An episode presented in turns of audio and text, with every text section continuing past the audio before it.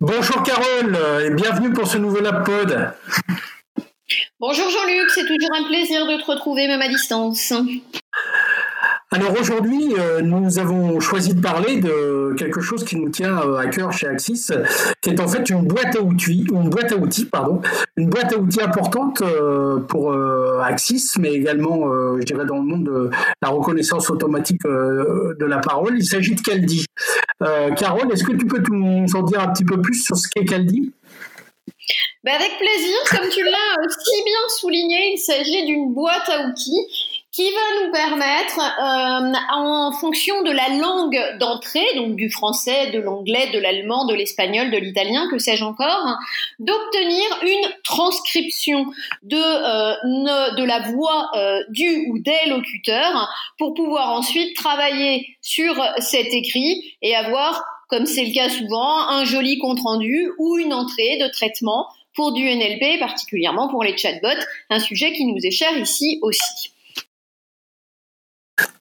Ah, super, euh, Carole. Euh, mais qui est à l'origine de Caldi? Est-ce que c'est, euh, est-ce que ce sont des chercheurs? Est-ce que c'est un éditeur? Est-ce que alors, Daniel Pauvet est à l'origine de la boîte à outils Caldi, Pauvet, P-O-V-E-Y, et on se rendra compte que, par exemple, l'épellation est particulièrement bien traitée par cette boîte à outils.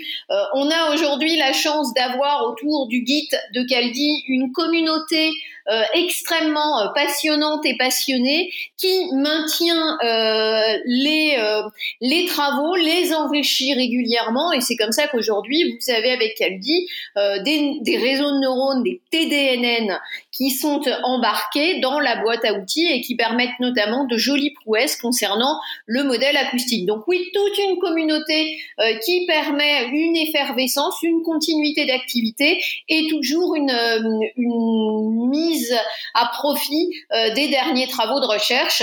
Caldi est une boîte à outils open source, donc chacun peut s'en emparer et c'est ça qui est sympa aussi. Euh, merci Carole. Euh, l'autre question qui est chère souvent aux développeurs, c'est en, quoi Caldi est-il écrit? Alors, n'en déplaise euh, à certains, c'est du C++. Le cœur de Caldi, c'est du C++. Alors après, euh, il y a toute une série de, scripts euh, qui environnent ce, ce, C++, tantôt du Bash, tantôt du Perl, évidemment aujourd'hui un peu de Python, notamment pour les archives en réseau de neurones. Bref, du C++ avec un environnement euh, sympathique, avec des scripts sympathiques. Moi, j'aime bien, mais c'est vrai que euh, celui qui n'est pas un habitué du terminal risque de faire un petit peu la tête.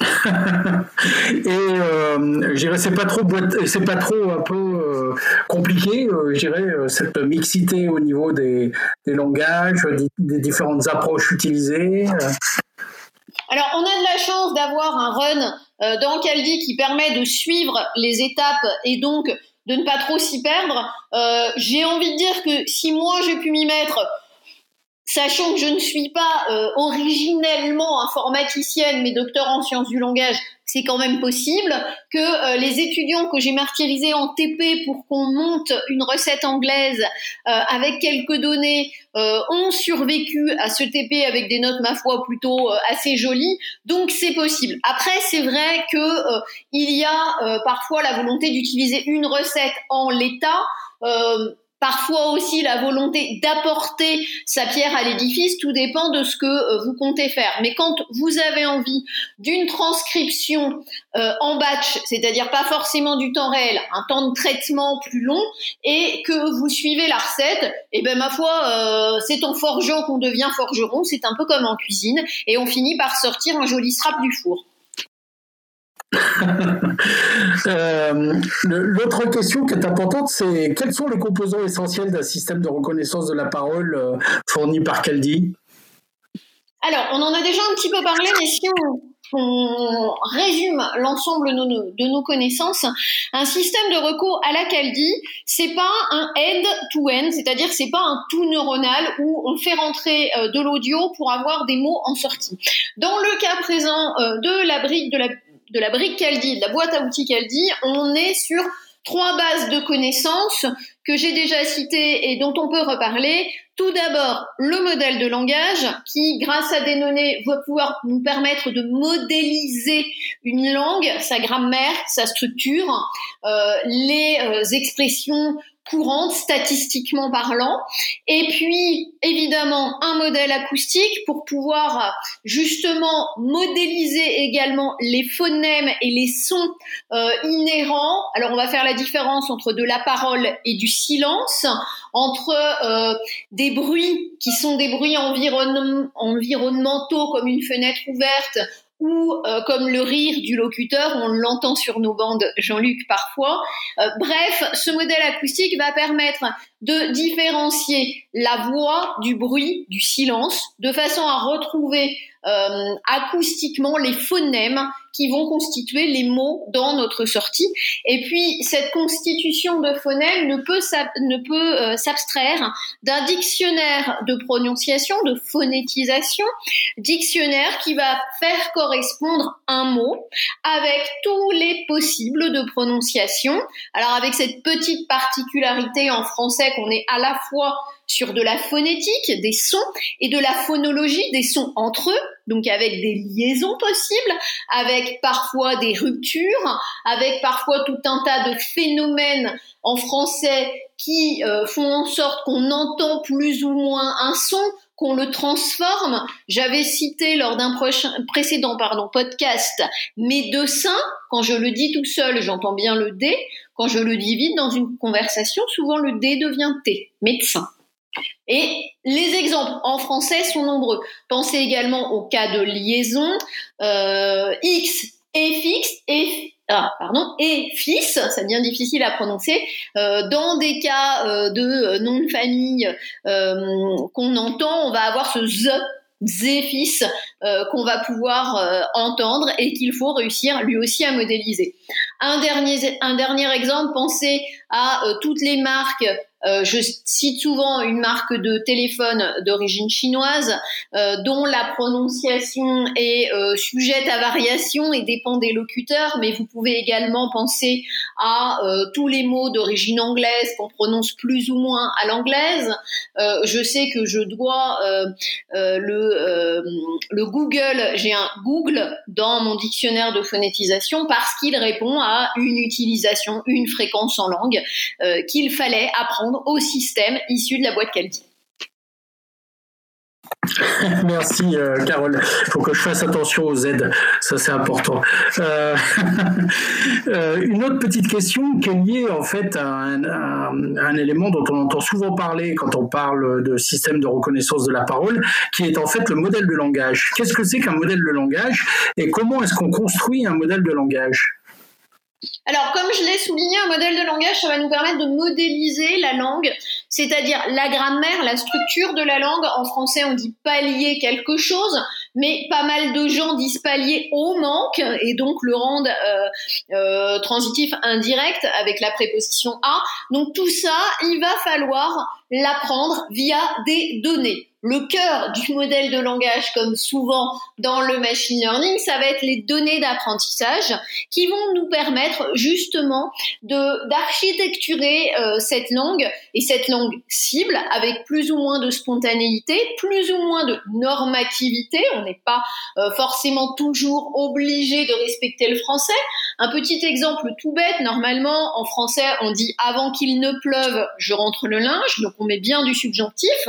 Par contre, on va dire, après qu'il a parlé, ils ont applaudi parce qu'on l'a entendu parler, et de plus en plus fréquemment, après, après que, on entend quand même du subjonctif. Donc tout ça, il faut l'apprendre à travers nos corpus, nos données d'apprentissage, que l'on va essayer d'être le plus proche possible de notre langue cible et par rapport au vocabulaire et par rapport aux constructions grammaticales, morphosyntaxiques et par rapport au degré de spontanéité de nos locuteurs. Merci Carole. Quand on parle modèle de langage et lorsqu'on essaye de mesurer la, qualité intrinsèque d'un modèle de langage, on est souvent amené à parler de la perplexité. Qu'est-ce que c'est que cette notion de perplexité?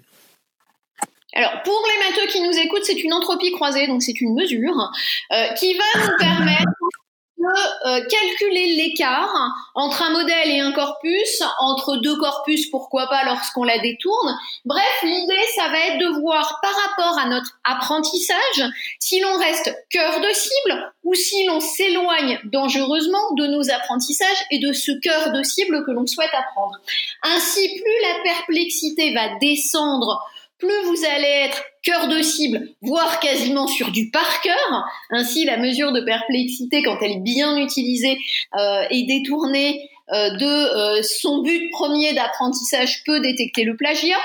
Et à, à l'inverse, quand la mesure de perplexité s'éloigne, c'est que vous êtes sur une langue, un langage, une façon de formuler des usages langagés qui sont très très éloignés du euh, cœur de cible et qui se raccrochent un peu au, au, son, au phonème, mais dont on n'est absolument pas sûr de la pertinence en langue.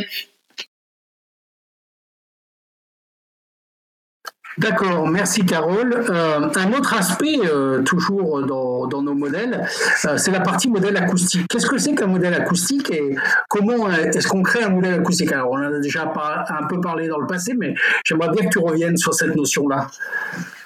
Alors, des données, encore des données, toujours des données pas forcément en, qui se comptent par brouette entière et par milliers de milliers, mais euh, des données là encore cœur de cible. C'est-à-dire que par exemple pour construire un modèle acoustique qui va être dédié au téléphone, on prend soin de justement apprendre notre modèle sur euh, du téléphone. Qu'est-ce que ça veut dire un modèle acoustique? Ça veut aussi dire de l'alignement, c'est-à-dire qu'on va essayer de retrouver ces triphones, ce phonème avec son contexte gauche et son contexte droit, de façon à être le plus aligné possible entre la réalité acoustique, la réalité audio et euh, ce que ça peut produire en mots ou du moins en phonèmes dans un premier temps. Donc cette, cette histoire, cette notion d'alignement est vraiment majeure, principale, fondatrice du modèle acoustique. Et elle se fait à travers des données. Alors on peut avoir la chance d'avoir des données très très alignées, où vraiment on a une correspondance mot-son qui nous est donné et qu'on peut apprendre euh, de facto. Et puis parfois, on a moins cette chance, donc on est obligé de forcer un peu l'alignement et d'essayer de retrouver nos petits dans le son que l'on cherche, petit que l'on cherche désespérément. D'accord. Donc une fois qu'on a monté un, système de reconnaissance de, euh, de la parole digne de ce nom, bien souvent on cherche à évaluer le, taux de reconnaissance du système euh, après décodage. Et sur quels indicateurs se, se base-t-on aujourd'hui pour euh, évaluer ce taux de reconnaissance? Alors, le taux d'erreur mot ou word error rate, euh, ce qu'on entend souvent euh, sous sa forme d'acronyme WER, avec plus ou moins d'accent français euh, à la clé, euh, permet justement de mesurer l'efficience d'un système de recours.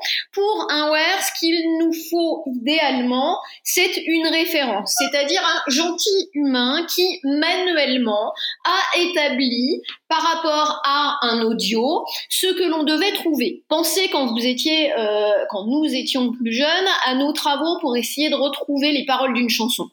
On, repassait la bande son plusieurs fois pour essayer de retrouver les mots. Eh bien, c'est pareil dans l'établissement d'une référence. Heureusement, on a des outils qui nous, qui nous aident aujourd'hui. Rassurez-vous, on n'est pas juste en train de faire euh, euh, stop, reprise, start et start et on reprend. on a de, de, très bons outils de transcription manuelle qui permettent d'aligner des mots sur un son, de segmenter correctement la présence de ces mots. Et grâce à cette référence établie manuellement, on peut comparer le where, c'est en fait une comparaison entre une référence correcte, normalement la plus correcte possible, même s'il peut encore se glisser des erreurs, et la sortie d'un système de reconnaissance de la parole. En comparant euh, de manière alignée les segments entre la référence et l'hypothèse du système, on mesure les oublis du système. Il a oublié un mot, le bougre.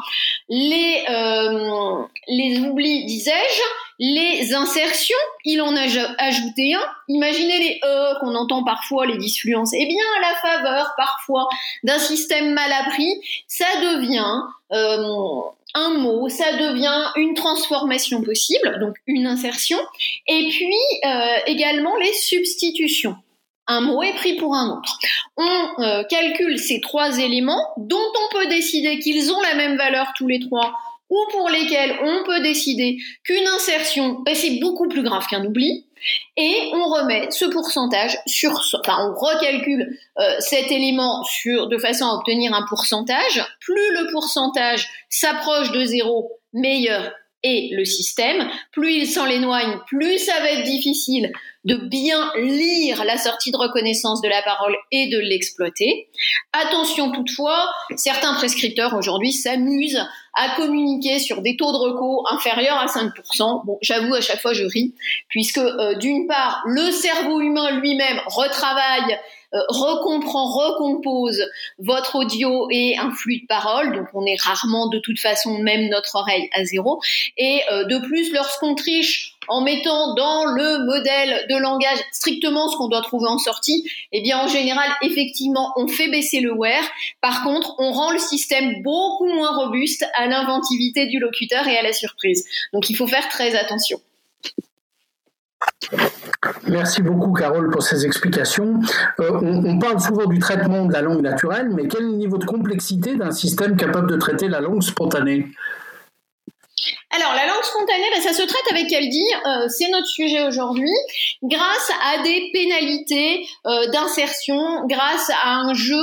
Euh, je rentrerai pas forcément dans le détail technique, mais libre à vous de nous poser des questions euh, ensuite et, sous, la publication de, ce podcast.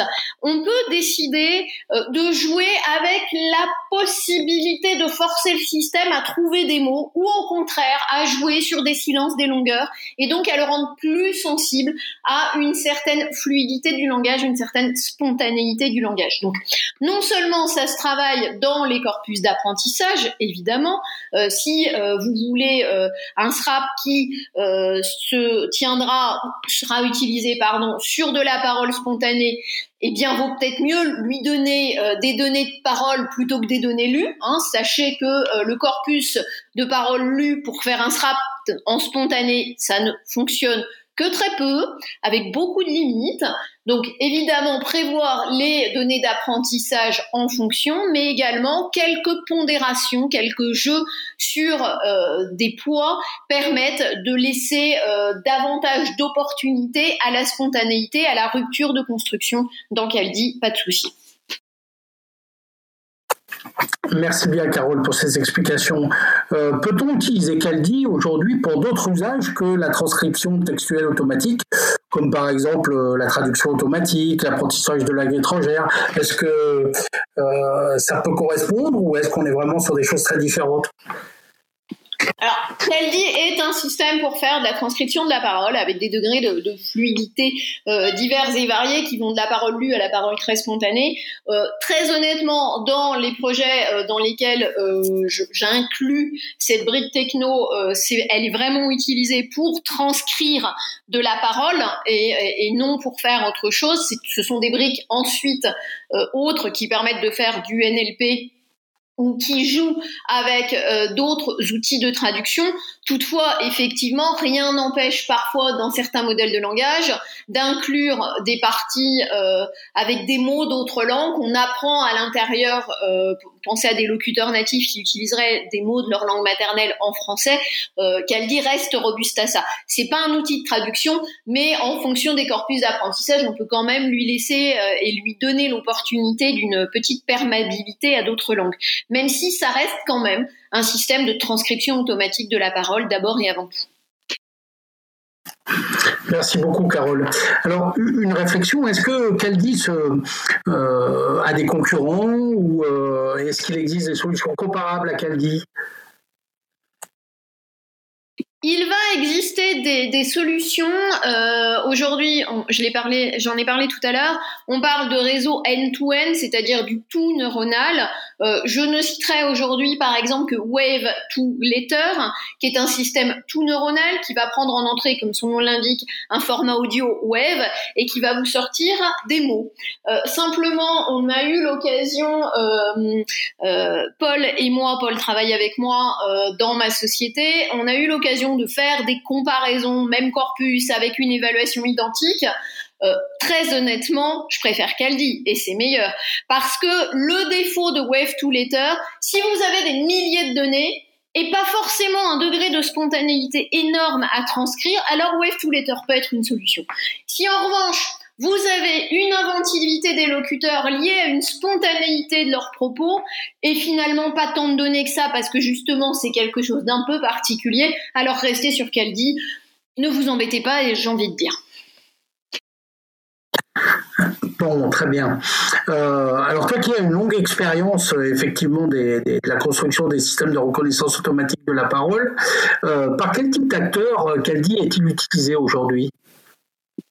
Alors, c'est deux cas de figure. Nous avons des pourvoyeurs de transcription automatique de la parole, notamment en français, mais également dans d'autres langues européennes comme l'italien, l'espagnol ou l'allemand qui utilisent la brique Caldi pour proposer justement cette solution de transcription automatique puisqu'ils installent eux chez eux la brique, gèrent les serveurs, gèrent les latences, proposent des systèmes en batch c'est-à-dire où l'on attend un peu le résultat, ou au moins sur son, on attend euh, la totalité de l'enregistrement avant d'en donner le résultat, euh, ou alors en temps réel pour des cas d'utilisation de chatbot par exemple où on n'a pas à attendre euh, cette transcription en texte. Donc les pourvoyeurs de transcription d'un côté, il y en a quelques-uns en France qui offrent des solutions qui sont euh, plus ou moins accompagnatrice avec pourquoi pas euh, des postes traitement en sortie avec une prise en charge euh, en amont de la qualité du son etc etc tout dépend de vos cas d'usage. Et puis également des, des, grands groupes qui décident de se doter d'une solution de recours pour un cas d'usage particulier et qui optent pour cette brique là et pour cette boîte à outils là